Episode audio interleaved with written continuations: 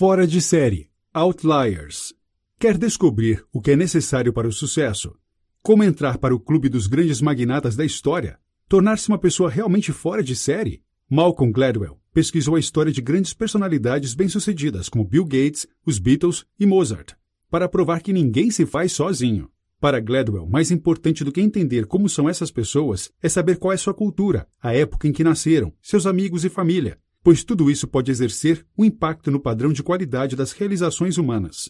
Para alcançar um nível de excelência em qualquer atividade e se tornar alguém altamente bem-sucedido, devem ser necessárias nada menos do que 10 mil horas de prática. Vem com a gente conhecer a regra das 10 mil horas de Gladwell. Sua saúde não é resultado de uma vida saudável. Muitas pessoas tendem a acreditar que as pessoas saudáveis comem bem, exercitam-se e levam vidas completamente saudáveis, além de possuir bons genes. Porém, como é possível que uma grande parcela da população seja extremamente saudável sem prestar atenção nestas premissas? Estas pessoas fora de série nos forçam a avaliar a saúde humana por uma nova perspectiva. Um estudo realizado na cidade de Roseto, nos Estados Unidos, provou que o senso de comunidade, por incrível que pareça, tem impacto na boa saúde das pessoas e em seu bem-estar. Os rosetanos sempre tiveram uma cultura igualitária, cuidavam uns dos outros e dividiam seus alimentos. Lá, muitas gerações viviam sob o mesmo teto e todos conviviam em harmonia. Esse senso de comunidade gerava um grande bem-estar na população. Isso contribuiu para a saúde da população local, mesmo que seus membros não cultivassem hábitos saudáveis. Seu mêsversário afeta seu sucesso. Você acreditaria se disséssemos que seu mês de aniversário impacta suas chances de sucesso? Veja um exemplo. No Canadá, na Liga Júnior de Hockey, a competição é dividida pelo ano de nascimento das crianças. Crianças nascidas em 2006 competem apenas com crianças nascidas em 2006. Isso pode parecer justo, mas se você levar em conta as diferenças de desenvolvimento que podem ocorrer entre uma criança que nasceu em janeiro e uma criança que nasceu em dezembro, a diferença pode ser dramática. Quase um ano de diferença tem um grande impacto no porte, maturidade e nas habilidades aprendidas pela criança. Isso faz com que as crianças mais velhas sejam escolhidas para o time, enquanto as mais novas daquele ano fiquem no banco de reservas. Neste caso, os mais velhos são naturalmente expostos a maiores chances de sucesso esportivo. Essa injustiça pode acontecer também na vida educacional. Programas desenvolvidos para crianças superdotadas foram criados para desenvolver suas capacidades além do comum e garantir seu sucesso em um ambiente de crianças com maior potencial. Jovens que nasceram no início do ano acadêmico tendem a ter maiores chances de serem escolhidos para estes programas. Além disso, os alunos mais velhos de um mesmo ano tendem a aprender mais rápido por estarem mais desenvolvidos e serem mais notados pelos professores. Isso dá a eles maiores chances de entrar nas melhores faculdades dos Estados Unidos. O lugar onde você nasceu também impacta seu sucesso. Sua cidade natal, sua raça e classe social também têm um grande impacto no seu futuro. Eles não são determinantes para o sucesso, mas geram grandes oportunidades. Na Jamaica, por exemplo, no século XVIII, aqueles que nasciam com pele mais clara, filhos dos relacionamentos dos brancos abastados com a população negra local, eram considerados superiores em comparação aos de pele mais escura. Isso fez com que muitos jamaicanos mestiços pudessem ir à escola e se libertassem da escravidão, enquanto a população negra continuava escrava e sem acesso à educação. Isso impactou todo o desenvolvimento de classes na Jamaica, resultando na concentração de renda nas mãos dos mestiços em detrimento da população negra. Quando o sucesso vem fácil para alguém, é muito provável que esta pessoa tenha tido um grande componente de sorte aleatória. Isso é muito diferente de criar sua própria sorte, quando você avalia as oportunidades e escolhe quais deseja perseguir. A sorte aleatória foge do controle das pessoas e as ajuda a ter melhor acesso à educação, empregos e, consequentemente, ao sucesso. Mais escola, mais sucesso. Quanto mais tempo você gasta na escola, mais sucesso você terá. Mas será que o tempo gasto estudando na escola e o tempo estudando em casa têm impactos diferentes? Analisando resultados acadêmicos de estudantes, Malcolm nos mostra a importância dos estudos em casa. Quanto mais horas extracurriculares de estudos em casa os estudantes têm, maiores suas chances de completar suas faculdades. Se um aluno estuda mais de 12 horas por semana em casa, ele tem chances muito maiores e performa melhor que os demais. Se ele frequenta a escola aos sábados, as chances de sucesso e sua performance também aumentam dramaticamente. Quando o aluno passa muito tempo na escola e, ao chegar em casa, ainda tem que estudar por fora, sua mente fica focada em passar nos exames de seleção e conquistar as próximas etapas da sua vida acadêmica. Além disso, isso cria disciplina e ajuda os alunos a conseguir realizar mais do que a média. Outro fato interessante é a questão das férias. É claro que os alunos precisam descansar após um ano letivo, com muitos estudos. Mas, por outro lado, estudos mostram que o período de férias também impacta o sucesso acadêmico. Se um estudante que vem de uma família mais rica é submetido a um teste logo após as férias, ele tende a ter uma performance melhor do que seus colegas menos favorecidos. Isso ocorre porque os estudantes das classes mais altas vivem experiências culturais diferentes durante as férias, que os ajudam a adquirir novos conhecimentos e faz com que se saiam melhor nos testes após as férias. O mais importante é notar que quanto mais tempo dedicado aos estudos, maior a performance do aluno na faculdade, independente da sua classe social. Como sua cultura influencia sua atitude. As pessoas tendem a associar estereótipos ao lugar onde a pessoa nasceu, vive e foi criada. Já ouviu uma piada de português? É disso que estamos falando. Mas é importante analisar as estatísticas e pesquisas para entender de onde vêm estes estereótipos. Nos Estados Unidos, acredita-se que a população do Sul é mais agressiva e a população do Norte é mais pacífica.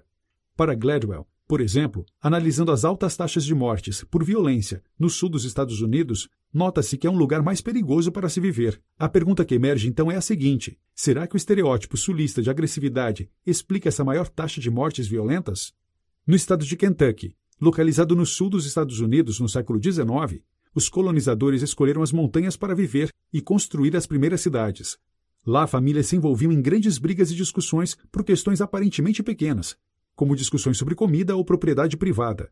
Os homens usavam armas para proteger a honra das suas famílias. Isso criou uma cultura onde a reputação e a autoafirmação eram essenciais. Estes valores prevaleciam sobre valores como paz e harmonia da cidade. Essa cultura foi passada de geração para geração, isso faz com que o temperamento sulista seja menos inclinado a aceitar pequenas brincadeiras e ofensas. No norte, onde não existiu um grande desafio de colonização e as cidades se formaram mais rapidamente, as pessoas não se importavam tanto com estes valores e tendem a ignorar pequenas falhas dos outros. Descubra a lei das 10 mil horas. Para se tornar um mestre na sua área de atuação, você precisa investir ao menos 10 mil horas da sua vida praticando. Quando uma pessoa fora de série chega ao sucesso, as pessoas tendem a pensar que eles nasceram gênios e foram presenteados com aquela característica de forma inata.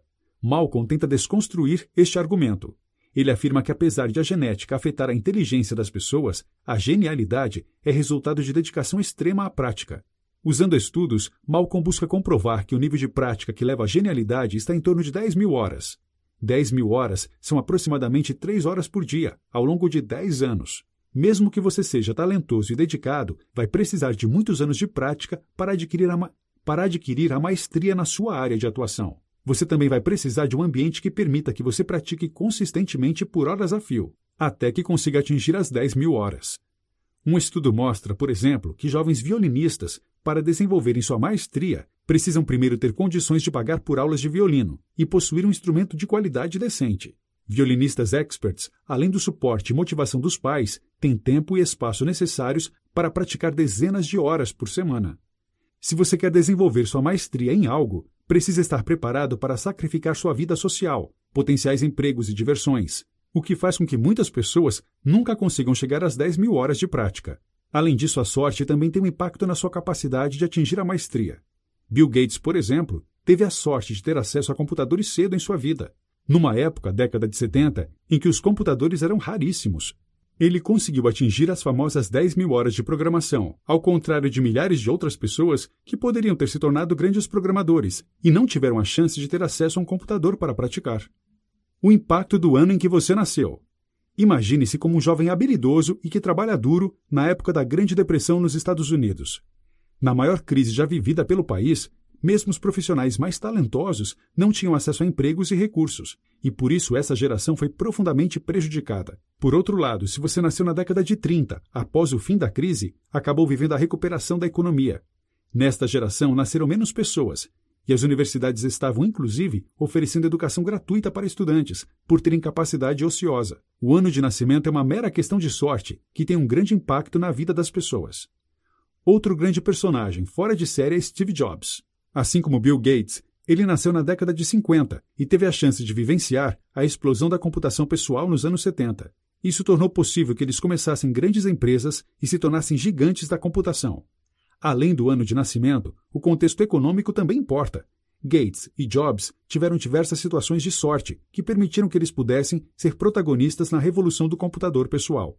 Outro exemplo interessante: Nas décadas de 60 e 70, jovens judeus que se formavam em direito eram rejeitados pelas empresas tradicionais de advocacia e acabaram relegados ao mercado menos popular, os escritórios de fusões e aquisições. Esta coincidência do destino fez com que eles enriquecessem e se beneficiassem dramaticamente da virada econômica do final da década de 70, em que as fusões de grandes empresas se tornou uma área de alta demanda e extremamente rentável.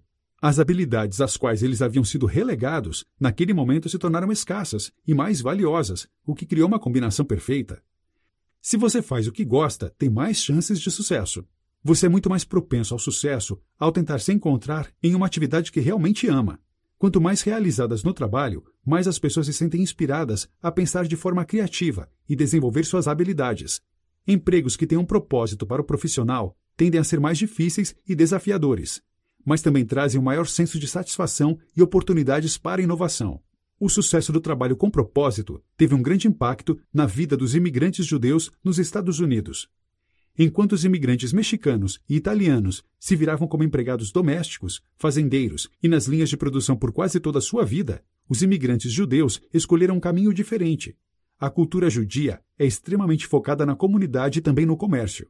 Por isso, os judeus optaram por começar carreiras empreendedoras, abrirem negócios e usá-los para reforçar sua comunidade. Eles criavam negócios próprios, comércios, fábricas. Isso lhes dava autonomia para entender melhor o contexto americano e encontrar novas oportunidades, crescendo seu poder econômico nos Estados Unidos. Outro aspecto interessante da cultura imigrante nos Estados Unidos é a tendência a valorizar sua história e preservá-la. Os imigrantes ensinam a importância do trabalho duro aos seus filhos.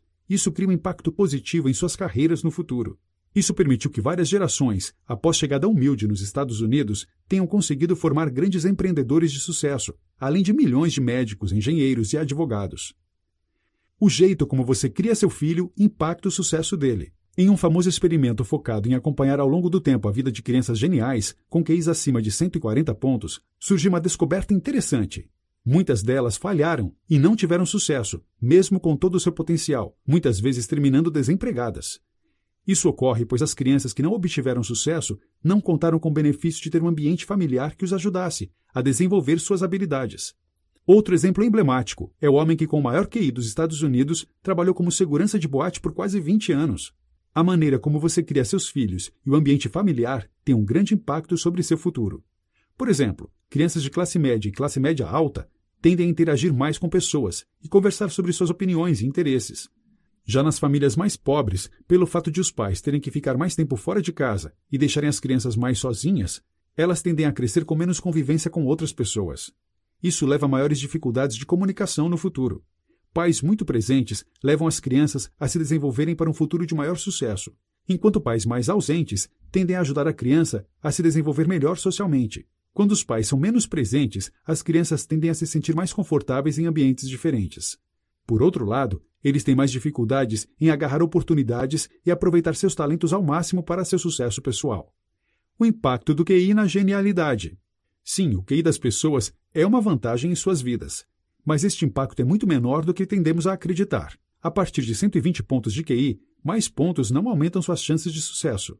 Malcolm observou isso nas políticas de cotas raciais de algumas universidades americanas. Apesar de os estudantes negros terem menos qualificação que os brancos no momento da admissão na faculdade, eles tendem a ter o mesmo nível de sucesso dos seus colegas brancos após o diploma. O fenômeno se repete na seleção de alunos para o grupo das melhores universidades dos Estados Unidos, a chamada Ivy League. As melhores universidades, como Harvard, não avaliam os estudantes por QI. Alunos dos mais diversos níveis intelectuais são aceitos, e o que importa são as notas anteriores e as realizações. Ser um gênio não te coloca automaticamente nas melhores universidades, e não é uma garantia de sucesso. Outro aspecto importante é que criatividade tem um papel fundamental na realização de feitos relevantes, na inovação e nas invenções. Ganhadores de prêmio Nobel, por exemplo, nem sempre têm QIs de nível genial. Sua criatividade permitiu que eles fossem capazes de criar algo novo, que era tido como extremamente importante pelo comitê de avaliação do prêmio. O valor do trabalho duro. Já ouviu alguém falar que japoneses e chineses são ninjas na matemática? Você acha que eles nascem com um dom para isso? A verdade é que eles vivem uma cultura em que o sucesso é derivado do trabalho duro e do esforço, que prevaleceu por gerações. Desde os tempos agrários, o esforço é valorizado e levado muito a sério nas culturas de arroz na Ásia. O processo de cultivar o arroz é meticuloso, difícil e delicado. O que formou um componente cultural que afeta a maneira como os estudantes encaram o trabalho e também a matemática. Dominar matemática tem muito mais relação com a atitude e a disciplina do que com a aptidão do aluno. Para resolver problemas complexos, é preciso persistência e otimismo, características culturais da Ásia, que ajudam os estudantes orientais. Assim como nas culturas de arroz, eles fazem o esforço necessário, esperam e ajustam até a colheita. Outro aspecto importante é que no Oriente, o sistema numérico é muito mais intuitivo. O papel da comunicação. A maioria dos acidentes de avião ocorre por erros técnicos e problemas mecânicos, geralmente durante o pouso ou na decolagem. Quase nunca é apenas uma única causa. Na maioria das vezes, os acidentes ocorrem por uma sequência de erros em conjunto. Um dos fatores de maior impacto é a falha humana. A maioria das falhas tem origem humana, mesmo quando os pilotos, que passaram por milhares de horas de treinamento, possuem experiência e certificações. Os erros mais comuns cometidos pelos pilotos se relacionam à comunicação entre eles e os controladores de tráfego no solo. Se ocorre alguma situação emergencial, a comunicação tem um papel fundamental para que o problema seja corrigido e para que os passageiros pousem em segurança. É preciso coordenar toda a comunicação entre equipe de solo, pilotos e equipe de bordo do avião para que haja sucesso. Barreiras de idioma também causam acidentes. Se o piloto vem de uma cultura que tradicionalmente espera o maior respeito à autoridade, há uma maior propensão a acatar as diretivas dos controladores de tráfego. Eles também têm mais dificuldade de comunicar a gravidade da situação quando necessário. Apenas melhorando a fluência dos pilotos em inglês, a linguagem internacional da aviação, e os treinando com a terminologia adequada, é possível reduzir dramaticamente os riscos e potenciais acidentes causados por falhas de comunicação. Notas finais. Fora de Série é um livro que nos leva a entender um pouco mais sobre a história do sucesso e também entender quais componentes estão dentro e fora do nosso controle. As oportunidades que uma pessoa tem podem ser influenciadas por fatores aparentemente irrelevantes, como o lugar, o ano e o mês em que ela nasceu. Porém, fica claro também que o caminho do sucesso pede sacrifícios. Com 10 mil horas de prática, suas chances de dominar algo de verdade aumentam dramaticamente. Ao entender estes fatores e aprender sobre os grandes foras de série, podemos aprender muito e entender quais fatores podemos controlar na busca pelo nosso próprio sucesso.